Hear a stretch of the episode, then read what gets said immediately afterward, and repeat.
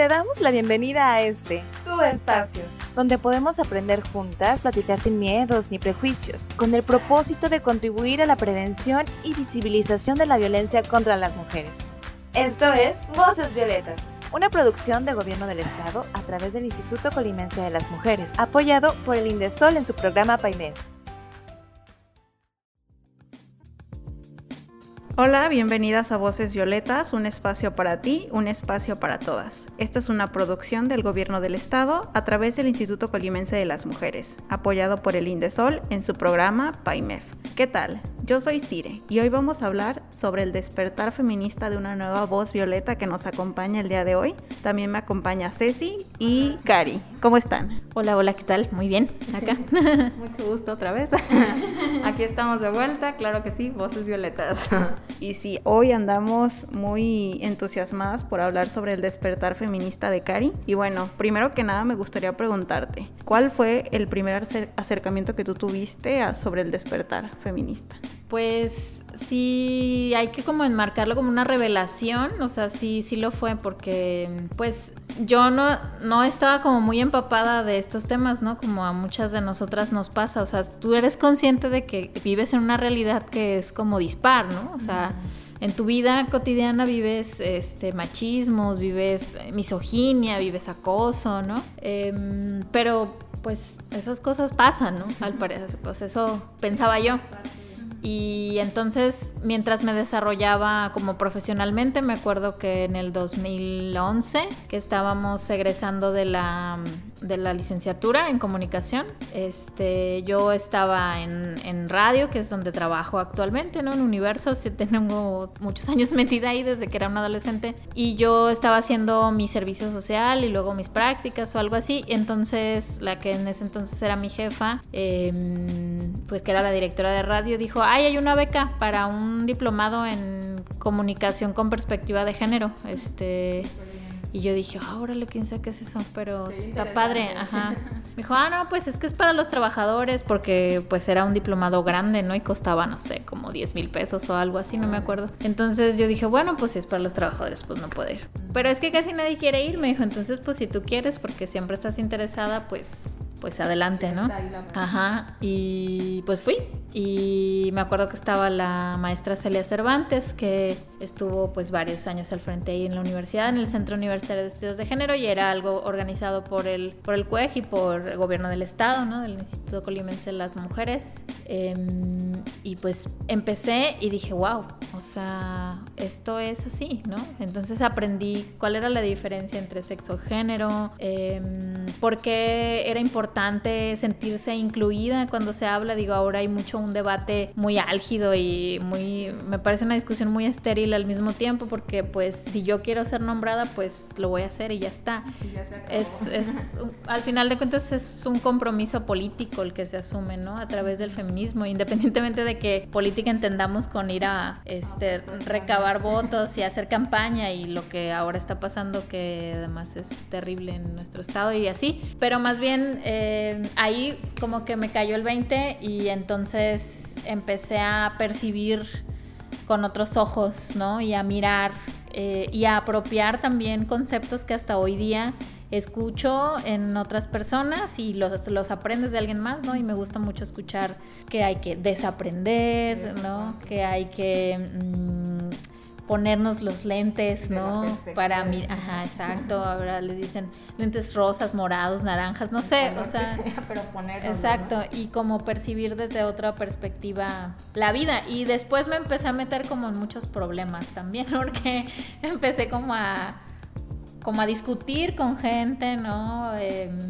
no sé, a buscarme como discusiones innecesarias que eso es lo que he aprendido en, en todos estos años, que finalmente cada quien como que es libre em, de percibir la realidad que quiera, pero tú tienes que construir tu propio camino, ¿no? El camino morado, rosa, el color que quieras. Pero, pero está, estamos ahí todas, yo creo. Órale. Pues muy interesante lo que nos cuentas porque coincido contigo en muchas partes y la verdad agradecemos conocer tantos puntos de vista y tantas historias.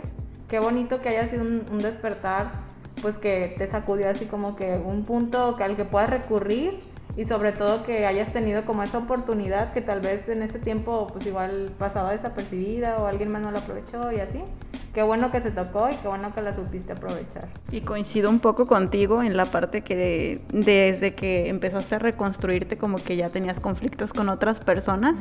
Entonces también muchas veces como por comodidad prefieres no discutir, pero también sabes que no puedes ser ciego ante la injusticia, ¿verdad? Y pues qué proceso tan cambiante vivimos cada una de nosotras. Y bueno, quisiera preguntarte otra pregunta, que es vivir el proceso es diferente, como lo mencionaba, diferente para cada una, pero ¿cómo vives el proceso de reconstrucción? Pues no sé, yo creo que nos deshacemos y nos volvemos a hacer cada vez, ¿no? O sea, y a mí me gusta mucho pensar en una idea que ahora tiene que ver con otras cosas que estoy apropiando, que es como soy una versión diferente de mí misma, ¿no? Entonces en el, en el reconstruir y en el volver a ser están implícitas muchos eh, desafíos internos personales propios, ¿no? Pero mm, yo creo que la parte como muy útil de todo este aprendizaje, este, que para que no suene como así como muy teorizado y todo eso, eh, la parte de la vivencia tiene que ver con que es muy importante saber de dónde te nutres, ¿no? O sea, qué es lo que te alimenta en cuanto a información. Y no necesariamente quiero decir que tienes que ponerte a leer a todos los clásicos, o sea, si puedes, pues qué bueno, ¿no? Como, no sé, a Simón de Beauvoir o, no sé, a todas, a, todas las precursoras, incluso a las sufragistas o todo, todo esto que tiene que ver con, con, perspectiva, ¿no? Que nos da desde el feminismo y sus aportes, desde la perspectiva de género, cómo se llegó a la categoría género. Es decir, exacto, como la, la, la base, lo que te sustenta, pero si no puedes, pues no pasa nada, ¿no? Solamente que a mí me preocupa a veces mucho que, el, que la discusión esté sustentada solamente en lo que vemos en las publicaciones de redes sociales, en un post, ¿no? Porque además pues la información ahora es muy inmediata, queremos todo digerido, queremos todo en un TikTok de un minuto y si no ya no lo queremos ver, ¿no? Y digo, estoy creciendo y ya soy una señora y tal, pero, o sea, no me, no me, no me distraigo, digamos, para mí de lo verdaderamente fundamental, que es que justamente como, como decías, ¿no? Eh, la reconstrucción, pues sí, nos destruimos y nos volvemos a hacer cada vez. Entonces, eh, en esencia somos las mismas mujeres, pero cada vez somos mejores versiones. Entonces, en conclusión, la reconstrucción implica eso, em, destruir lo que ya eras para, volver a construir algo mejor.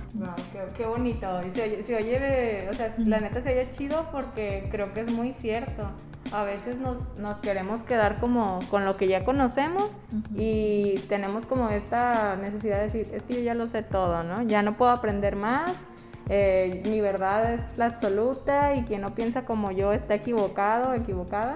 Y es bien padre tener como esa humildad de reconocer cuando te equivocas, de reconocer errores, de reconocer tal vez acciones o patrones que hiciste antes que pues no, no, no iban o no, en ese momento pues tú desconocías. Siempre me viene la frase de haces lo que puedes con lo que tienes y en ese momento no tenías ni los recursos, ni, y no meramente económicos, o sea, tanto el, el estar este, cerca de fuentes de información, porque a veces eso pasa también, como que caemos en, pues solo lo que dice Facebook está bien, o solo lo que dice la red social, pues es porque ya está ahí. A veces es muy cómodo, como lo mencionaban pero es bueno profundizar y tratar de averiguar pues el por qué, el sustento, el para qué, qué de qué me va a servir aprender esto, cómo lo podemos aplicar y sobre todo replicar con las demás.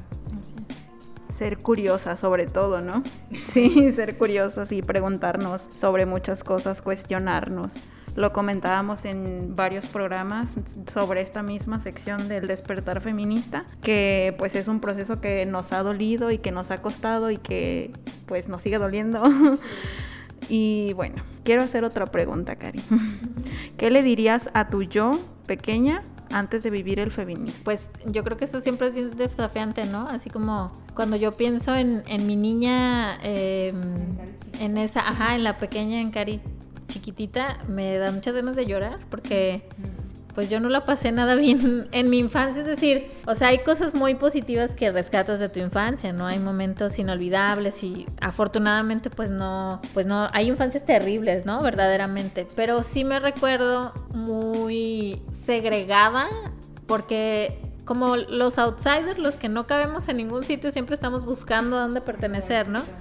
Entonces yo me sentí así, como que no sabía a dónde estaba, dónde estaba mi lugar, ¿no? Porque ahora a la distancia em, yo siempre dije como, ay no, yo soy súper madura, ¿no? Y estoy, no estoy a mi edad, ajá, nadie me entiende, ¿no?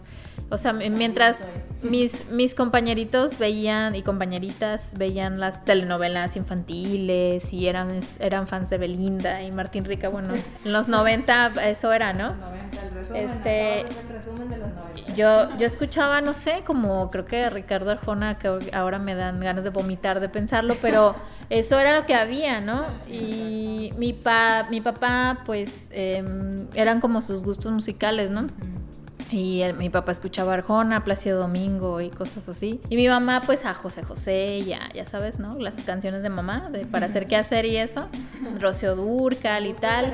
No podemos negar la cruz de la parroquia. No sé, Juan Gabriel incluso, ¿no? Y entonces yo bueno, hablando de música, eso era como donde yo me sentía más fuera, ¿no? Pero luego, em, pues también sentía que me buleaban mucho, pues, ¿no? O sea, porque yo no, yo no era gordita o ya sabes, como ese tipo de cosas que son un peso, pero yo era flaca. Entonces también eh, flaca, ser flaca era un estigma y era muy complejo.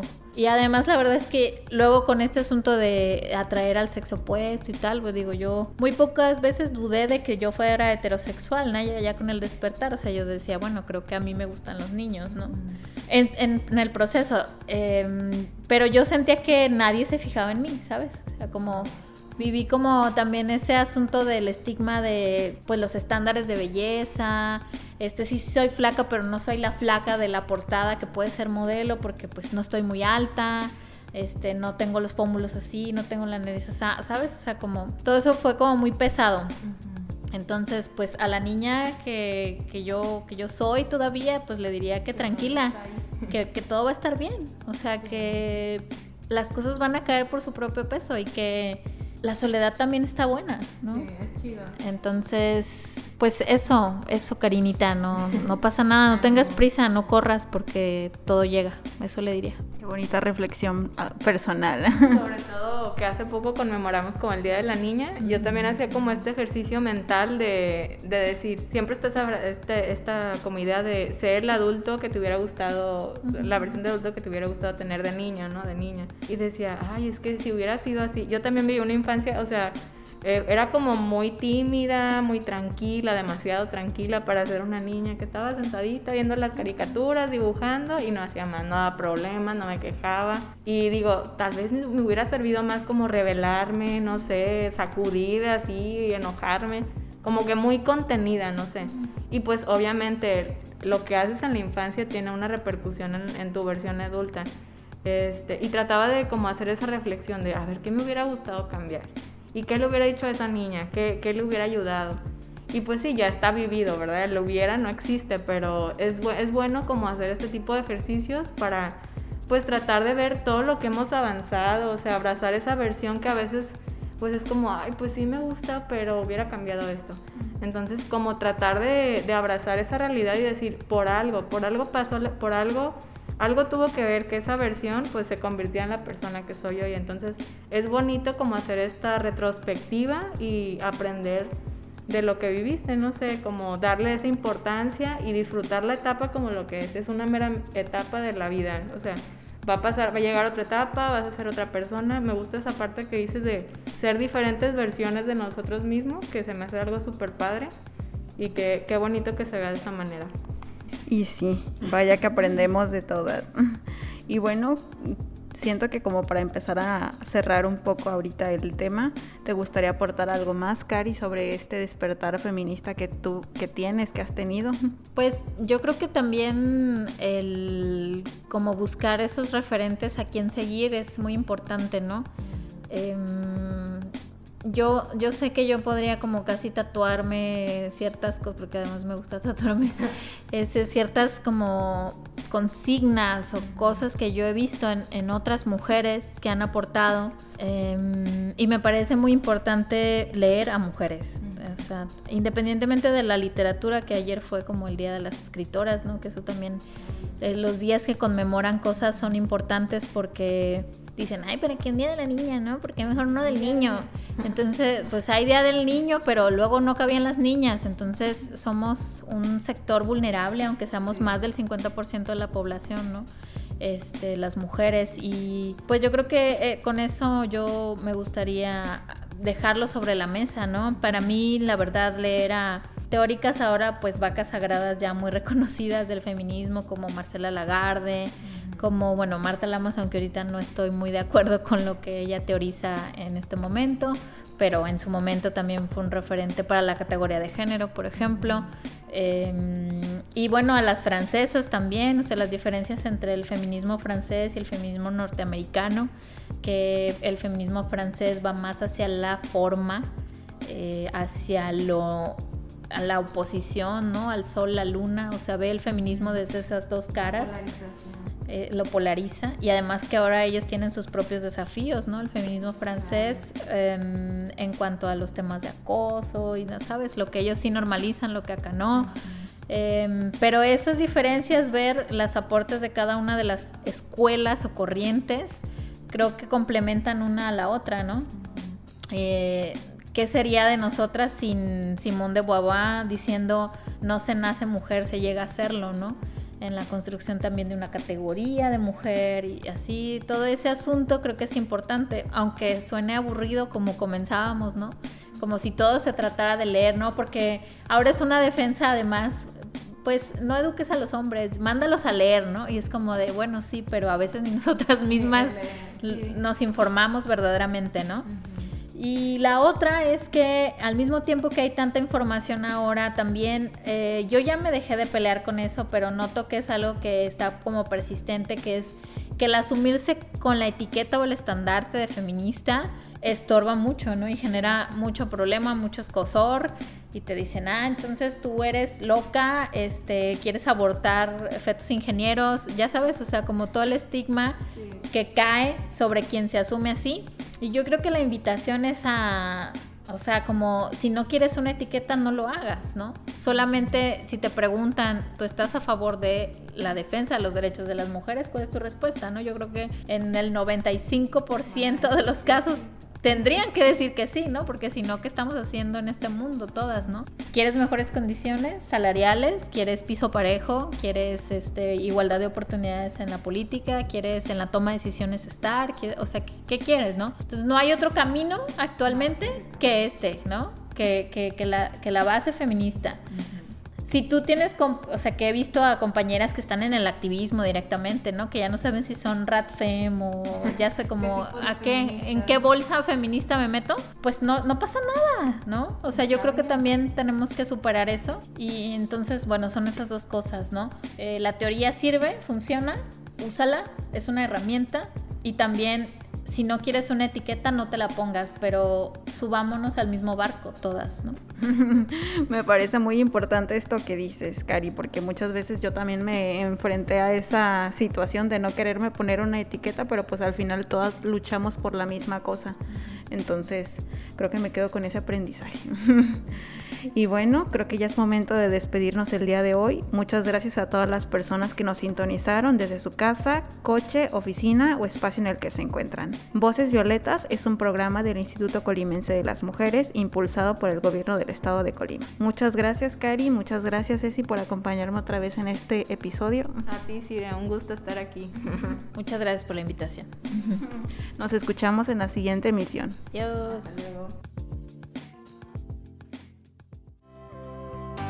Gracias por sintonizar Voces Violetas.